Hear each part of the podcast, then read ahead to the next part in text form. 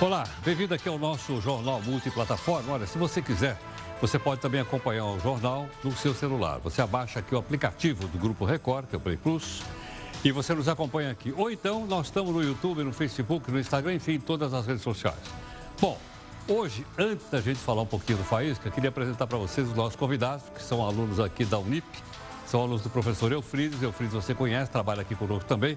E hoje a rapaziada está aqui conosco, você vai anotar todas as, as ratas que a gente tem, tudo que vem errado, né? E eles vão então apresentar depois. Tudo bem? Está aqui o nosso pessoal, então. Queria agradecer a gentileza de vocês. Obrigado por terem vindo. Muito grato.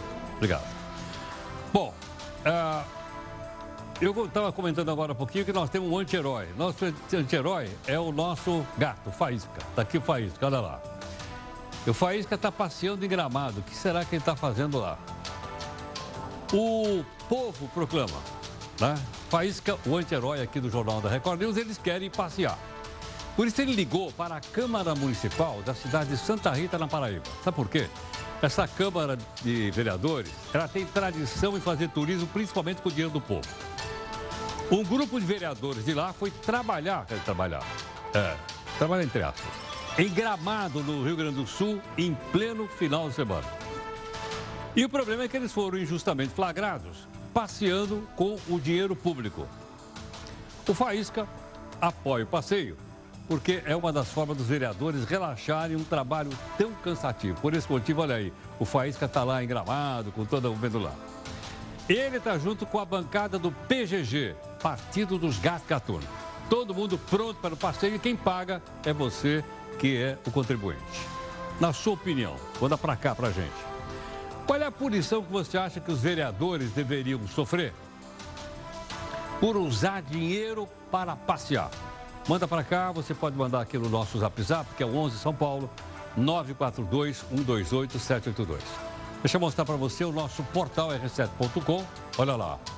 Ah, ainda não se decidiu a situação no, no Supremo. Por falar isso, Prisão, mostra lá o ministro Toffoli falando ainda no Supremo Tribunal Federal. Lá está, ele está para proferir o seu voto agora há pouquinho. Então, assim que ele proferir o voto, né, a gente vai, então, uh, atualizar para você. Tudo bem? Tá? Essa sessão começou duas da tarde. A Record News vem transmitindo isso aqui incansavelmente para você entender bem o que se passa.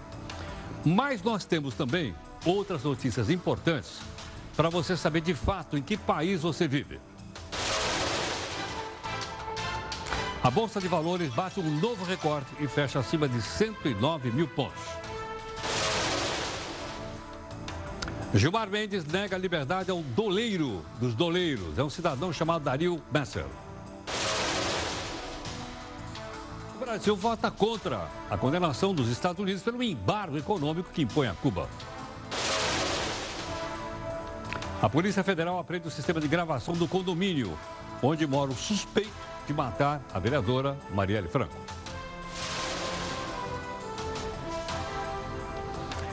Bom, nós queríamos lembrar para você também que você pode acompanhar todos os dias aqui conosco, tá? As nossas lives. A primeira começa às 5 da tarde, é o podcast. A segunda live é a live da reunião do jornal. Essa que você está vendo aí agora, lá no estúdio do R7.com. Está aí o Eufrites, a Júlia e eu. E todo dia tem live lá, 6 e 15 da tarde. E aí você fica sabendo como é que, né, como é que a gente pode desenvolver, como é que a gente pode participar e você já sabe os assuntos da noite. Qualquer comentário, manda para a gente aqui no hashtag. Hashtag aqui é JRDeu. Tudo bem? Bom, uh, queria dizer também para você o seguinte: nós temos todos os dias um desafio do jornal. Vamos ver o nosso desafio de hoje. É da Raíssa Kiss, dizendo assim: olha, onde existe o tradicional, existe a oportunidade para quem quer fazer diferente. Eu vou repetir para você. Onde existe o tradicional, existe a oportunidade para quem quer fazer diferente. Ou seja, onde existe aquele pessoal que está acomodado, sempre há chance da gente procurar inovação, como a gente faz todo dia aqui no jornal, com a participação da nossa equipe de técnicos e jornalistas. Bom, nós vamos uh, ter também para você né, uns acontecimentos importantes. Você viu aqui no jornal que o ministro Marco Aurélio chegou até a criticar um advogado que chamou os ministros do Supremo. De vocês, ela teve a ousadia, mostrei para você ontem. A advogada, em vez de chamar os ministros de excelência, chamou de você. Aí perguntei para você o seguinte, na sua opinião, Você acha que o fato de chamar o ministro de você é um desrespeito? Qual é a sua opinião? Opinião você manda para cá, o zap é o mesmo, é o 11 942 128 782. Antes da gente ir para a primeira live, Luizão, mostra mais um pedacinho lá do Toffoli e um, dá um sobe som aí para gente. E aqui não é decisão em segunda instância, ministro Fachin, ministro Alexandre de Moraes, ministro Luiz Fux, ministra Carmen Lúcia. Aqui é decisão em única instância, que eu defendo já em execução imediata. E já votei assim.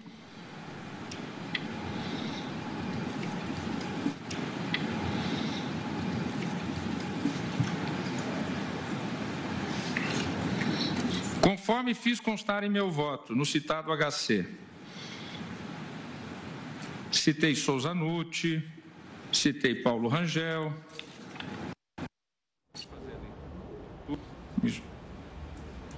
Para não cansá-los. Parece que ele se perdeu um pouco lá no voto, tanto papel lá, olha lá. Inclusive, com força em teoria Bom, jurídica. Se ele votar, a gente já comenta e informamos imediatamente a você, ok? Vamos então para a nossa primeira live aqui do Jornal Multiplataforma. Bom, nossa edição de hoje desse Jornal Multiplataforma, nós estamos de olho, logicamente, na decisão do Supremo Tribunal Federal. Está 5 a 5.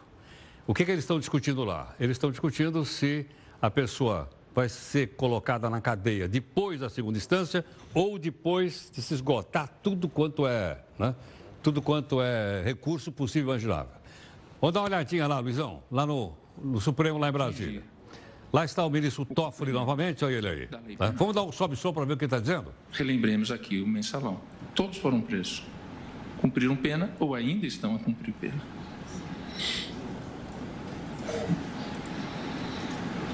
Quanto a esse tópico, entendo desde sempre que nos crimes julgados pelo Tribunal do Júri, em razão de sua estatura constitucional, mormente a explícita soberania dos veredictos, a condenação deve ser imediatamente cumprida. Faço referência, não consta no meu voto escrito, mas foi um caso que decidimos, junto com a doutora Raquel Dodge, colocar no Observatório Nacional, pois muito me impressionou. Bom, quero lembrar o seguinte: ele ainda não votou. Cinco ministros votaram para perder o condenado. Segundo instância, cinco foram contrários. Ok ou não? Ele geralmente não vota. São 11 ministros do Supremo. Quando tem empate de 5 a 5, ele vota. Por esse motivo é que nós estamos aguardando o voto dele. Assim que for necessário, a gente então uh, mostra para você o voto e vamos ver o que, que deu, ok? Bom, mas nós temos também outras informações aqui para você que está nos acompanhando aqui no jornal, nessa nossa edição de hoje. Olha, nós vamos conversar um pouco uh, a respeito do julgamento. E nós vamos conversar então, uh, para mostrar para você, duas opiniões diferentes. Ok? Essas duas opiniões foram objeto de um debate aqui no jornal. Quais foram elas? De um lado, o advogado Jacó Filho, um advogado especialista em direito penal, que é favorável só prender na última instância. E o promotor de justiça, o Levi Magno, que é contrário. Ele disse: não, não, não, não. Tem que prender logo depois da segunda instância. Dá uma olhada aqui nos argumentos deles. É bom esclarecer a todo telespectador que é tudo uma questão de interpretação. Nenhum artigo da Constituição ele pode ser interpretado de forma absoluta. E nesse sentido, os ministros, na verdade, o que, que ocorreu né, durante todo esse tempo? Ah, nós tivemos mudança de componentes da corte, tivemos mudança de alteração de pensamento. Então, tudo com base em interpretação, no artigo 5 57 da Constituição, é, nós podemos interpretar de um jeito ou de outro. Com todo respeito ao Levi, eu discordo. A, a Constituição tem inserida nela cláusulas pétreas. Então, você vê que o, o artigo 5 57 da Constituição não dá margem para interpretação. Né?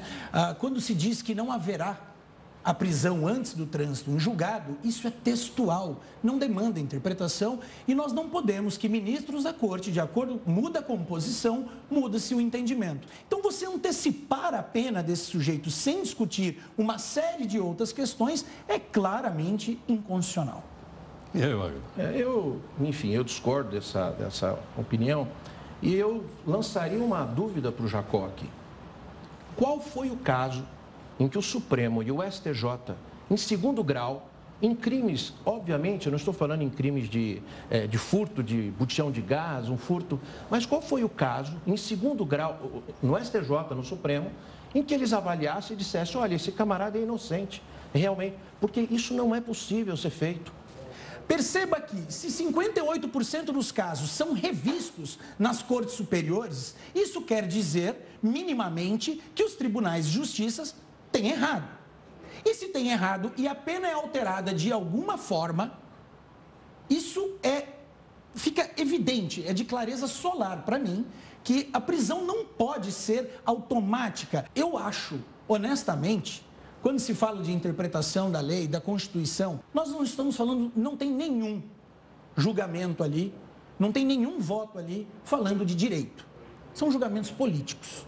O que se discute é isso, é uma corte eminentemente política. O que não podemos é fazer, transformar o direito em um ato político. É, não, isso ele tem razão, a corte é política, é, a nomeação dos ministros, todas as nomeações são políticas, todos são nomeados pelos presidentes da República. Então, evidente que é uma corte jurídica política. Então, ela vai fazendo esta dosagem. Isso traz um desconforto muito grande, especialmente esse tema que nós estamos tratando. Porque isto vai, por exemplo, no nosso caso, é, decidir essa questão da prisão do ex-presidente Lula. Esse voto final que nós vamos ter no julgamento vai ser do ministro Toffoli. E olha o desconforto de, de, ter que decidir algo que, embora seja abstrato, vai afetar alguém que no passado o nomeou para ser presidente da República. E aí, E é aí que incide o erro, e eu vou concordar agora com o Levi, agora não tem como eu discordar dele. Ah, perceba, o que me entristece é que um sujeito, o nosso ex-presidente da República, é capaz de mudar todo o sistema penal. Então, se esse julgamento vai afetar o Lula ou não, eu ouso dizer para você, Heródoto, pouco importa. Lula é um sujeito dentre quase 800 mil pessoas presas. Lançou-se uma, uma grande mentira dizendo que 190 mil pessoas seriam afetadas com essa decisão. Isto é mentira. O CNJ já deu uma nota, já lançou uma nota dizendo. Acredita-se que 4.800 pessoas seriam beneficiadas com isso. E nem esse número não é absoluto. O que não se pode é ministros da Suprema Corte optarem por dar o julgamento deste ou daquele sentido, exclusivamente porque vai beneficiar o Lula. Agora, Jacó, dá uma certa sensação para nós aqui do povo, né? De que isso é só para rico, os pobres não chegam lá. Quem será impactado com isso? Por quê? E, vou, e afirmo isso baseado na matemática. Quem será impactado é o pobre porque são essas pessoas que têm as suas decisões modificadas no STJ e no STF. Concordo. Como se concordar com isso?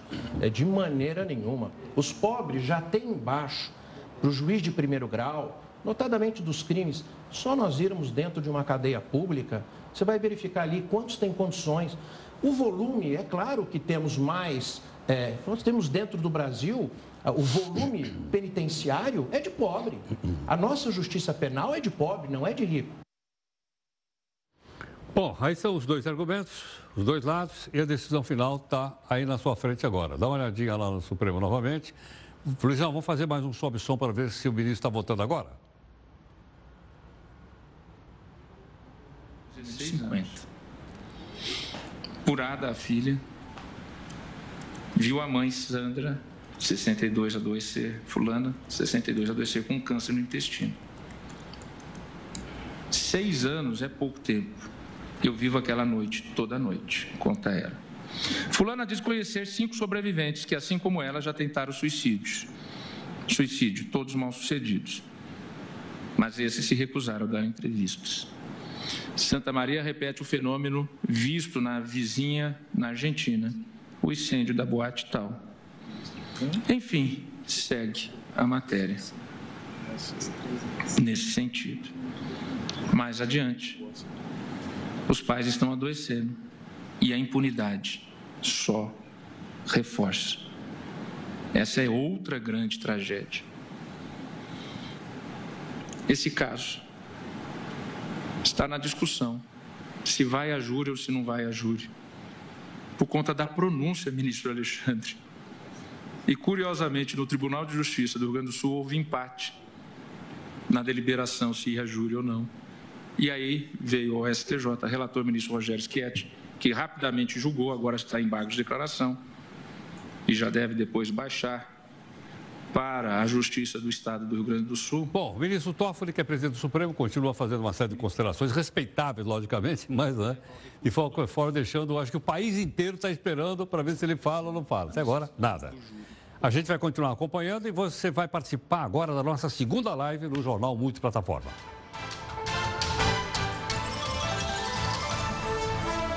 Olha, como você vê o nosso jornal hoje aqui, multiplataforma está pendurado no Supremo Tribunal Federal. Vai e vem a gente de olho no ministro, olho no bom sentido, né? Respeitosamente, a sua excelência, o ministro Toffoli, que agora, depois de ler um artigo da Folha de São Paulo, parece que ele está lendo o código ali. Nossa, olha quantas páginas tem aquilo ali. Mas nós continuamos acompanhando aí para ver o que, que vai dar. Está empatado em 5 a 5. Outra informação.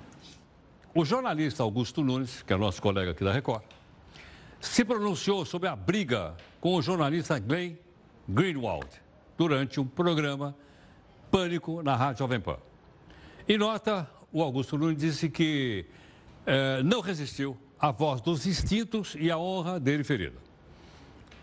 Ele também lamentou o ocorrido e pediu aos ouvintes, telespectadores e leitores que o acompanham lá, que evitem traduzir em atos físicos qualquer discordância de ordem política e até mesmo a indignação provocada por insolência inaceitável. O que, que é isso? Se você entrar agora na internet, como nós estamos, esse assunto está. Ele é o primeiro, segundo e terceiro, ao mesmo tempo, mais comentado pelo, pela internet, nas redes sociais. E o que motivou essa, essa nota do, do, do Augusto Nunes foi a briga que tem o ponto central que você vai ver agora. Você é um covarde, você é um covarde. Eu, você é um covarde. Eu vou falar porque você é um covarde. Você, eu, não, você é um covarde, Augusto Nunes. Você é um covarde. Que isso? Calma, calma. Parou, parou. Que isso? É isso aí. Peraí, peraí, calma, calma. Eu te mostro quem tem coragem. Não, aí não. Eu te mostro quem tem. Peraí, vamos cortar. Camille, pode cortar. Bom, depois disso, logicamente, eles foram separados e o programa continuou, saiu do, do, do, estúdio e o programa continuou. Inclusive, a gente recebeu hoje também uma nota da Jovem Pan e a gente quer pedir desculpas pelo que aconteceu aí durante o debate do programa Pânico. O Brasil, essa é uma boa notícia, o Brasil tem a menor inflação para outubro desde 1998. Está baixinha a inflação. A taxa foi de 0,10%. Agora, só um detalhe. Por que, que é importante? Quando a inflação é baixinha, a taxa de juro também é. Ok? A taxa de juro está baixinha, bastante baixa. Nunca teve tão baixa como agora. Mas só para você ter uma ideia, dá uma olhada aqui no nosso telão mágico para a gente mostrar para você. Olha só, isso aqui, é, é, é, essa curvinha aqui, ó, é a inflação subindo e descendo. Nós estamos aqui, ó, tá vendo? Olha aqui, ó. Está com 0,10%. Houve época, olha, olha onde ela chegou. Ela chegou no único mês a 0,75% agora está 0,10. Ok ou não? Aí está. Quem que está manipulando? É o Eufrides ou quem é que está mostrando? Vamos lá. É aí. Dá para a gente colocar aqui, para a gente ver o topo aqui ou não? Bom, essa aqui é a nossa matroca. Estão vendo que é só falar, ela anda, é mágica. Então está aqui deu 0,75, ela saiu de 0,25 aqui, olha, lá. Em novembro de 18, percorreu esse caminho, nós estamos em outubro de 19, então estamos com 0,10. Já foi mais baixo, olha aqui, ó. Vamos ver quanto, quanto ela foi. Ela já foi 0,04, está 0,10, mas é muito baixo. Vai ficar abaixo daquilo que a gente conhece, nós já trouxemos várias pessoas para explicar, abaixo do centro da meta. E quanto é que é o tal do centro da meta? 4,5% ao ano. Nós estamos abaixo. Está dando mais ou menos 3% ao ano, um pouquinho por aí. Tem um detalhe. O salário mínimo também é corrigido pela inflação que eu acabei de mostrar para você. Então é o seguinte: se a inflação cai, o aumento do salário mínimo é menor. O Ministério da Economia, inclusive, achava que o salário mínimo do ano que vem ia ficar em R$ 1.039. É pouco, R$ 1.039. Mas se a correção for feita nesse cálculo que eu acabei de falar para você agora, o salário mínimo pode ficar menor, porque a inflação está mais baixa. Ele ficaria em 1.030 reais. É verdade que é uma diferença pequena, de R$ 9,00. Mas para quem ganha o salário mínimo, R$ 9,00, certamente faz falta no bolso. Tudo bem? Outro detalhe. Nós estamos também acompanhando aqui com você a crise que está ocorrendo na Bolívia. Hoje, manifestantes a favor e contrário ao presidente da Bolívia, que você sabe, é o Evo Morales, eles se encontraram na região central da Bolívia. Pre... Dá uma olhada no que aconteceu aí. Está vendo a prefeita aí? Essa prefeita da cidade de Vinto, que é a favor ao Evo Morales, ela foi sequestrada pelo pessoal, cortaram o cabelo dela, ela foi pintada de vermelha, que você está vendo aí, eu acho que isso não é nem rosa, é vermelho. E foi obrigada, dá uma olhada no pezinho dela, ela foi obrigada a andar descalça vários quarteirões. Além da violência contra ela, os manifestantes também pediram que a prefeita renunciasse. Hoje, na mesma região, foi confirmada a morte de um cidadão de 20 anos de idade. Ele teve uma fratura no crânio depois de ter sido causada por uma explosão durante manifestações. A oposição ao Evo Morales diz que não existe data para os protestos acabarem. Eles querem que Evo Morales renuncie para que novas eleições sejam convocadas. Detalhes: tem uma comissão da OEA, Organização dos Estados Americanos, lá, para ver se houve fraude ou não. E até agora nós não sabemos o resultado. Bom, outro assunto importante. O Ministério da Saúde deve lançar ainda este ano novos protocolos para permitir que enfermeiros, veja bem, enfermeiro, não médico, possam solicitar exame, realizar consulta e prescrever alguns remédios no SUS. Essa ideia está sendo colocada em prática na cidade de Jaraguá do Sul, em Santa Catarina. Como nós não entendemos disso, mas enfermeiro pode, nós pedimos para Elga Bresciani, que é presidente do Conselho Regional de Enfermagem de Santa Catarina, para participar e explicar para a gente. A Elga está aqui conosco. Elga, muito obrigado pela gentileza por atender aqui o Jornal da Record News. Boa noite. É um prazer estar falando com vocês. É, Elga, ele está. Ele tá, ele tá, só um instantinho, Elga. O ministro está tá agora. Está votando? Então, só um instantinho, por favor. Vamos acompanhar o ministro Toffoli, por Mas favor. Mas entendo que a previsão contida nele, tendo em vista que no Tribunal do Júri aplica-se diretamente a soberania dos veredictos, disposição expressa na linha C do inciso 38 do artigo 5 da Constituição, de forma que, no meu entendimento, nestes casos, a execução deve ser imediata, sem sequer o julgamento em segunda instância de eventual apelação. Além disso, destaco que, no meu entender, e penso que também o fez o relator neste ponto, com o seu conteúdo, que a decisão que ora profere esta Corte não impede a análise pelas instâncias competentes, nos casos hoje pendentes e nos casos a virem a ser analisados, de decretar, eventualmente, a prisão preventiva cautelar quando presentes os requisitos do artigo 312 do CPP. Análise que pode ser feita em qualquer instância ou fase do processo, e aí sempre cabendo, como a própria Constituição eu li o inciso, eventualmente um HC, se for sem fundamento. Como estamos a julgar no dia a dia, nas turmas. É como voto. Senhor presidente, Vossa Excelência concluiu o voto apenas para explicitar esse ponto e eu não houvera feito nenhuma intervenção anteriormente, aguardando a conclusão dos votos. E havia anotado precisamente no voto de Sua Excelência, o ministro relator, o ministro Marco Aurélio, que é, o, que é o voto que vem de prevalecer nesse colegiado, Sua Excelência indicou como consequência e leio ipsis... É, essa parte eu não subscrevo, a imediata Ah, perfeitamente. Não, não subscrevo. Bem. Agradeço é... a Vossa Muito Excelência é, que esta Vossa parte... Excelência já explicitou o que eu iria é, traduzir, mas é precisamente isso. E penso que, que em debate anterior, a ministra Rosa, desculpe fazer a, a pergunta. Fiz, senhor presidente, fiz o registro. Fez o registro que nessa parte específica. No sentido da procedência da Ou seja, é bom esclarecer que então, essa parte específica do dispositivo do voto do ministro relator não forma a maioria. É, presidente. É importante, eu agradeço ao ministro presidente. É, eu, eu, me limitei a julgar procedentes, é, eu, mas eu nos também, enunciados. Mas é importante a intervenção que fez o ministro presidente aqui, porque os votos são proferidos nos seus termos específicos. Claro. E, evidentemente, como prevaleceu em termos de julgamento, o sinal do julgamento, se procedente, ou procedente em parte, ou improcedente, se formaram seis então. votos pela posição Ele do votou. relator, o julgamento é de procedência. Mas isso não Ok, então o ministro Toffoli acabou de votar. 6 a 5. O que quer dizer isso? Quer dizer que a pessoa só poderá começar a cumprir pena depois de julgado em última instância. Alvo do debate aqui. Então não é depois da segunda instância? Não. Da terceira, não. Só quando chegar na quarta. Qual é a quarta?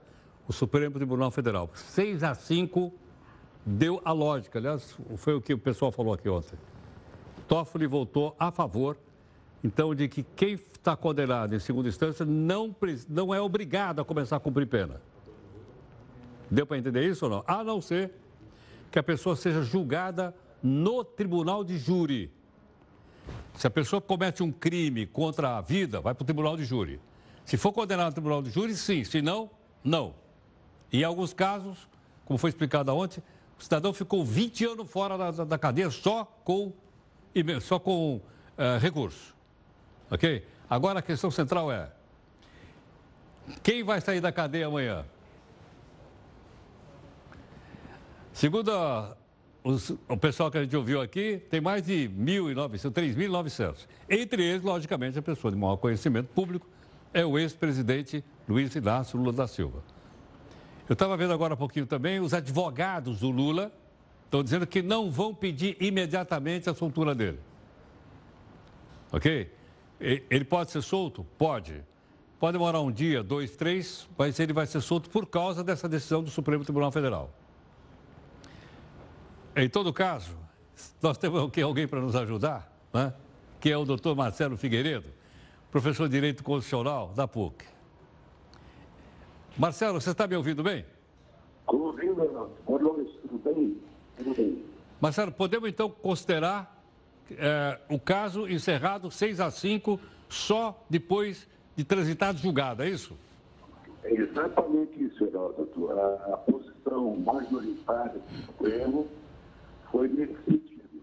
Uh, 6 a 5, ou seja, uh, até que haja uma decisão, por exemplo, do Congresso Nacional, que está se ensaiando, um movimento no Congresso, prevalece a posição do Supremo de que a Constituição atual é, garante que a pessoa não seja, em princípio, presa, senão o trânsito julgado para sentença condenatória. Marcelo, quando é que essa decisão que foi tomada agora, pouquinho aqui, pusemos ao vivo aqui no jornal, ela, ela pode ser requerida, ela pode ser utilizada? É depois da publicação a, ou não? Como é que é isso? A partir, a partir da publicação do acórdão. Agora, nada impede que qualquer advogado e qualquer preso requeira imediatamente, em função da decisão, a soltura do réu. Agora, Marcelo, é, Marcelo, onde é que o advogado recorre? Era aqui no Supremo? Ou era. Ele, não, ele, Aonde ele é? Vai, ele vai no juiz da execução. No juiz da execução. Na, na, onde o, o, o, preso está, na, na comarca do preso. Ele vai no juiz da execução, informa a decisão do Supremo. É evidente que o, que o juiz pode ter o direito de aguardar a decisão uma comunicação, uma, uma enfim, uma, uma, uma, comunicação oficial do tribunal, porque esse foi o julgamento. O tribunal precisa comunicar oficialmente esse julgamento. Em geral, isso ocorre pela publicação no Diário Oficial da União. Mas não é impossível, hoje o Código de Processo permite que o próprio presidente do tribunal, relator da ação, etc., comunique ao juiz da execução a, a, a decisão. Então, isso pode ocorrer em 24 horas, 48, 5 dias, 10 dias, depende do, de como essa comunicação oficial chegar ao juiz de execução. Marcelo, se a pessoa for beneficiada pela decisão que o Supremo acabou de tomar, os ministros estão se abraçando ali e tal, sim, sim, estão se divertindo, não, não, tal, estão se cumprimentando, etc, etc. É, eu te pergunto o seguinte: se a pessoa ah, ela, ela é considerada inocente, haja vista que ela pode sair da cadeia e voltar à liberdade? É, é, veja, essa é uma leitura que a maioria do Supremo fez. Eu acho, Heródoto, que o julgamento de hoje mostrou duas posições respeitáveis. Uma posição é, de que há uma leitura possível de que ah, ah, é, é possível o julgamento na segunda instância e uma leitura majoritária, por um voto, de que é possível que não, essa leitura não é possível. Portanto, aquele, aquela discussão que havia e que uh, a polarização excessiva das duas posições, dizendo oh, você está totalmente errado, você está totalmente certo, a gente viu que não é bem assim que o tribunal se dividiu praticamente ao meio. Né? Então, são duas leituras respeitáveis da Constituição.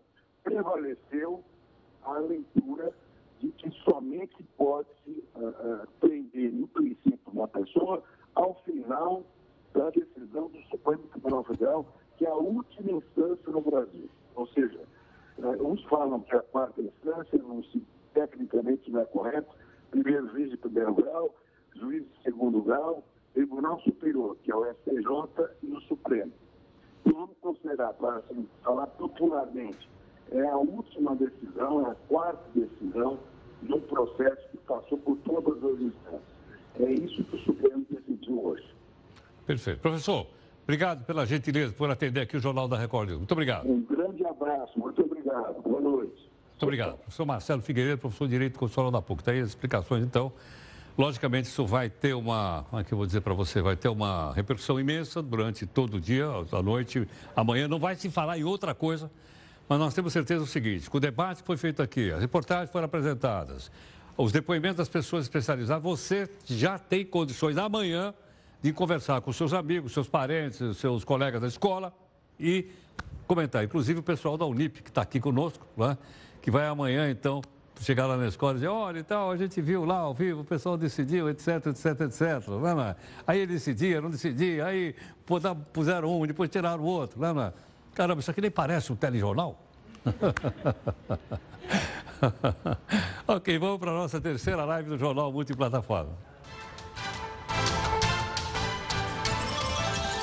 Bom, você acompanha aqui o nosso Jornal Multiplataforma, você viu agora ao vivo o Supremo Tribunal Federal, aqui dentro do jornal, decidir por seis votos contra cinco que prisão só depois de transitado e julgado. Passa pelo juiz da primeira instância, passa pelo tribunal da segunda instância, passa pelo STJ, Superior Tribunal de Justiça, terceira instância, e chega no STF, Supremo Tribunal Federal. São as quatro instâncias. Ok ou não? Ocorre pra, que para cada um desses daqui que você está vendo, tem uma quantidade imensa, né, imensa de recursos. E aí você pode ir protelando, protelando, protelando. E o que acontece com muitos crimes, prescreve acaba prescrevendo, o sujeito nunca vai parar na cadeia. Ou então, ele joga lá na frente, como já tem muitos casos famosos, aí o cara está velho, aí o cara está doente, aí o cara prefere ficar em casa. E ele consegue aquilo que a gente dá o nome, aqui a gente chama de prisão mansiliar. Por que é mansiliar? Porque ele fica na mansão dele. Pobre não, pobre se estrepa. Mas o rico fica na mansão dele. É ou não é? Tem vários exemplos aí que a gente tem dado circunstancialmente para você. Como nossa equipe toda está trabalhando aqui, está apurando, não tem outro assunto, a coisa foi bastante, uh, vamos dizer assim, bastante de grande repercussão. Vamos dar uma olhadinha aqui, olha, no Twitter, não é? é aqui está, é um deputado do PT, logicamente, respeitado como qualquer um, dizendo assim, olha, ele está comentando, a Constituição venceu. Supremo considera inconstitucional a antecipação da execução da pena quando ainda houver recurso a ser julgado. Essas palavras quer dizer o seguinte: foi condenado em segunda instância, continua livre. Quem tiver preso, vai sair e, obviamente, o PT está esperando né, que o Lula saia. Okay? Olha lá, o presidente Lula vai recuperar sua liberdade, que jamais deveria sido tirada. Agora é questão de tempo que se cumpra o nosso desejo de ver Lula livre outra vez, diz aqui ele. É, quem mais aqui? O antagonista, que é o site aqui, tal, tal, tal. É, tá, tá. É, vários comentários. O outro lado. O Juliano Costa, assim, de fato, no Brasil, o crime compensa. E ainda por cima com a, com a chancela do Supremo Tribunal Federal. O pessoal está bravo aqui. Embaixo está ao contrário, dá uma olhada, que o Pedro Coelho já fala com Lula, guerreiro do povo brasileiro. Então você vê que as. as é, é, tá. O Paulo Teixeira, já esteve aqui como entrevistado, é deputado do PT de São Paulo. Olha lá. Por 6 a 5 venceu a presunção de inocência. A prisão penal só depois de transitado e julgado. As prisões provisória e temporária podem acontecer com ordem fundamentada do juiz, além da prisão em flagrante. O artigo 283 do Código de Processo Penal é constitucional, comemora aqui o Paulo Teixeira. E aí vamos embora, então, o pessoal fazendo comentários. Quem mais? A Maria do Rosário, também já esteve aqui no jornal, deputada do PT, diz assim: olha, a alegria toma conta do meu coração. Finalmente se faz justiça. A Constituição Federal é cumprida, diz a Maria do Rosário. Então o pessoal do PT está comemorando. O Vinícius uh, diz assim: a, a decisão do Supremo derrubou a prisão em segunda instância. Trabalharemos na Câmara para exercer a nossa competência e legislar e alterar a Constituição permitindo a prisão em segunda instância. Vê se dá para entender. Ele está dizendo, uh, por favor, volta aquela para mim, aquela anterior. Só para eu poder explicar aqui, porque senão fica. É o seguinte: o que ele está dizendo é: tem uma PEC na Câmara, um projeto de emenda constitucional, para mudar a Constituição, dizendo que o cidadão pode ser preso em segunda instância. Ok? O Congresso pode mudar? Aparentemente pode, com uma lei. Então, voltaria de novo lá. O Brasil não pode continuar sendo o paraíso da impunidade, diz aqui o Vinícius Porte nesse comentário. Eu suponho até que ele seja deputado federal também lá. E daí vai o pessoal fazendo bastante comentários, ok ou não? E olha como vai crescendo o like e tal, tal. Bom, uh, quem mais? Uh, o deputado Sóstenes. Supremo derruba prisão após condenação em segunda instância. Impõe duro golpe aos brasileiros que acreditam na justiça sendo feita. Um absurdo que nós, do Poder Legislativo, não pouparemos esforços para corrigir via proposta de emenda com a Constituição, que eu acabei de explicar agora há pouco. Ok, não? Então tá aí o pessoal do lado, pessoal do outro lado, e você avalia aquilo que você julga que é melhor. Ok ou não? Eu vou botar agora um pouquinho o, o Paulo Pimenta, e agora ele que é do outro lado, não sei que partido ele pertence, mas certamente não é do PT. Isso, lamentável Supremo abre milhares de celas após decisão contra a prisão em segunda instância. Agora, nossa luta é na Câmara pela aprovação da PEC que acaba com a festa dos criminosos. Gente, não vai ter outro assunto. Você pode ter certeza. Pessoal que está indo embora para casa agora está comentando. Pessoal que está pegando o metrô está agora comentando. Pessoal que está chegando em casa, você viu que o Supremo decidiu? Claro, já estava tá, ao vivo aqui. Todo mundo viu. Ok? Mas há outras ações importantes para a gente acompanhar. Por exemplo, a Polícia Federal foi para as ruas para investigar a suspeita de pagamento de propina para político. E suspender uma tal de Operação Castelo de Areia. Não sei se você lembra. Ela aconteceu em 2009 e investigou vários crimes que teriam sido praticados por uma empreiteira, mais uma empreiteira, Camargo Correia. No ano seguinte, o então presidente do STJ, César Rocha, suspendeu a operação. E foi durante o plantão judiciário. Ele sozinho estava lá e suspendeu.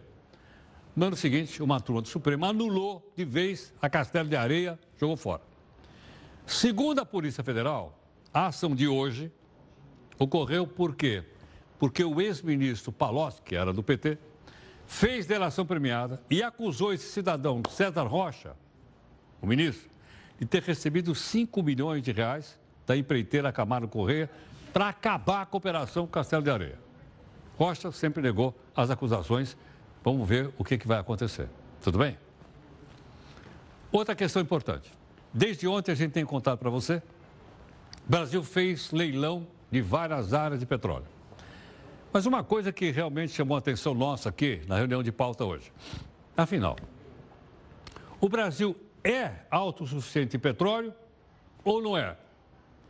O Brasil é autossuficiente, mas ainda assim ele importa óleo. Então, pera, pera, isso é uma contradição. Como é que ele pode ser autossuficiente e importar? Você vai entender aqui no texto do professor Eufrides Júnior.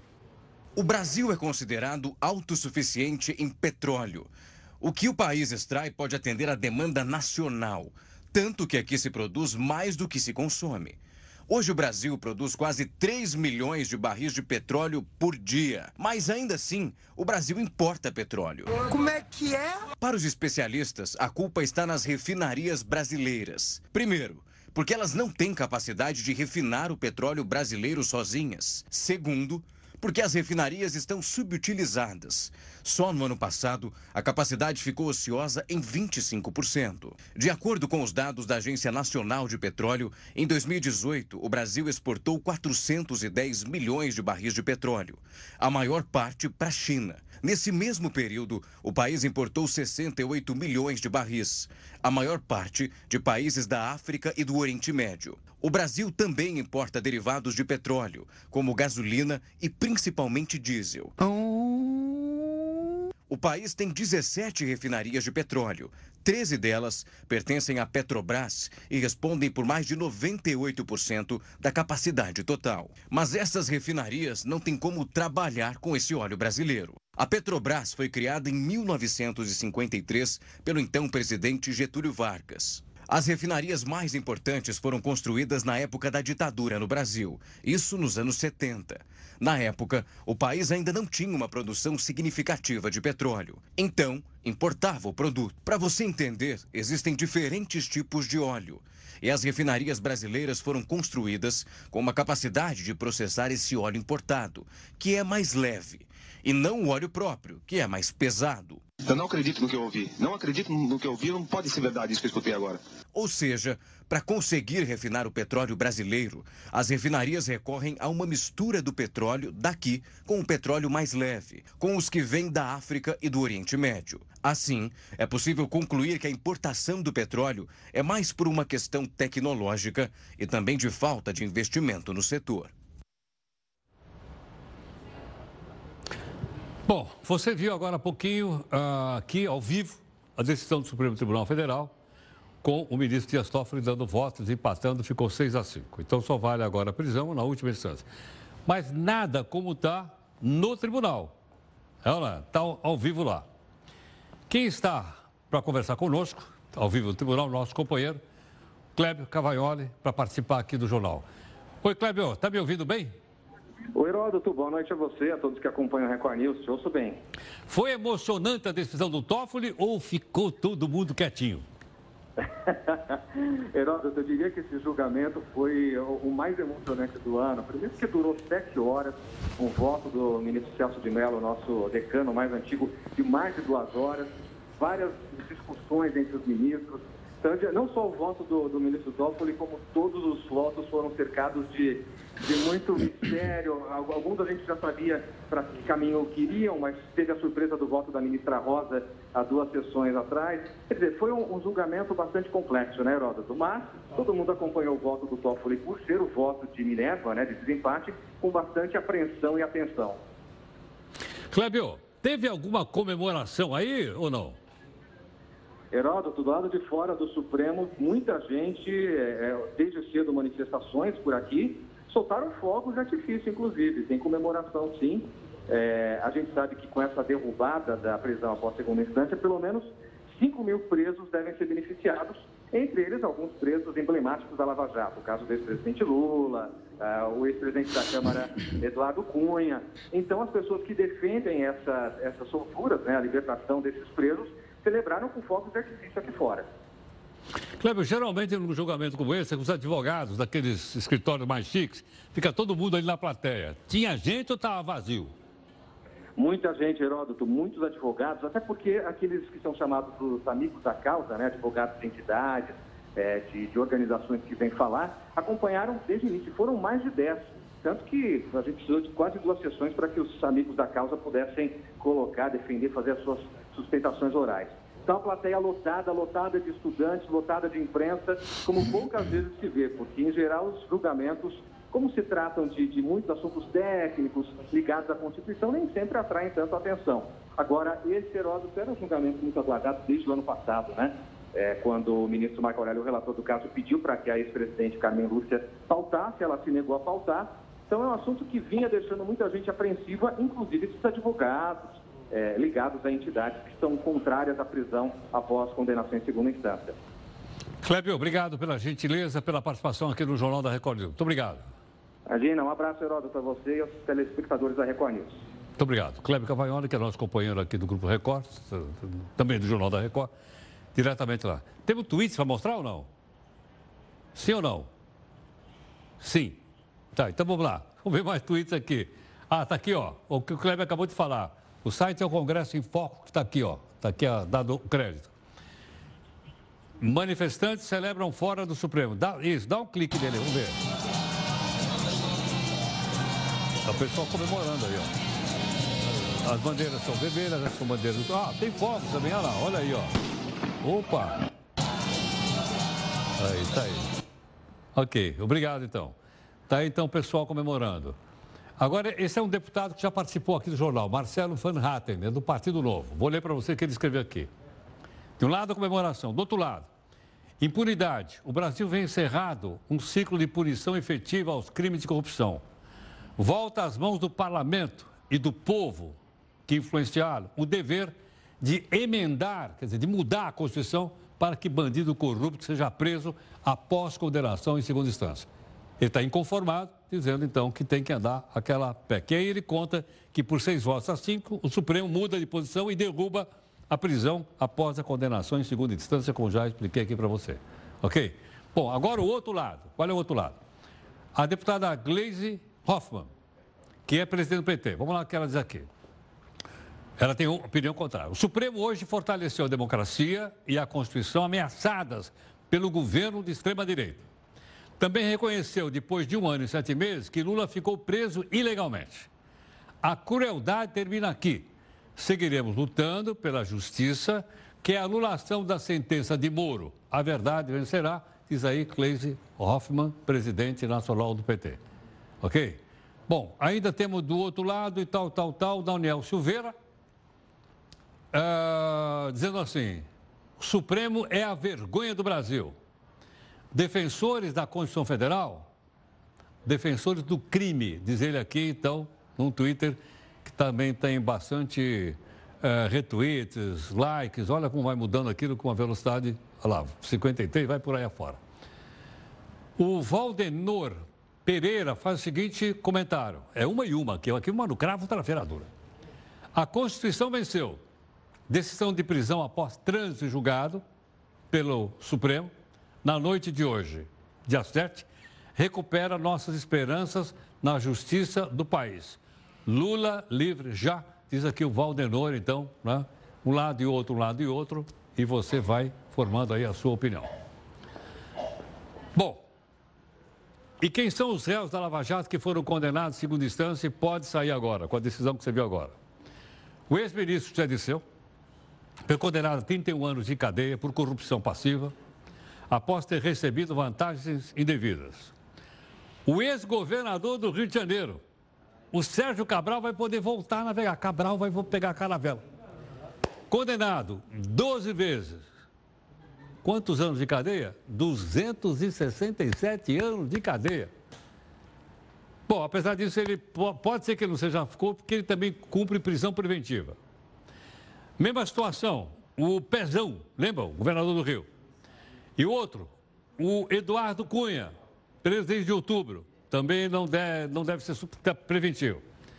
Empresário Ike Batista, que já foi preso e solto, preso e solto. E o casal garotinho, eu já nem sei mais se ele está preso ou solto.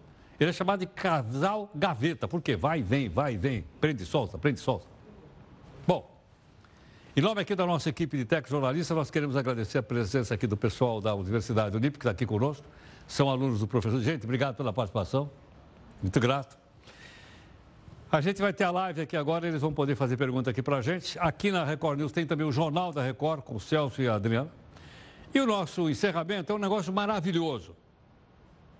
um professor de educação física dá uma aula para a gente de cidadania. Ele encontrou a melhor maneira de incluir um aluno que é deficiente numa brincadeira. Veja o que esse homem fez. Dá uma olhadinha.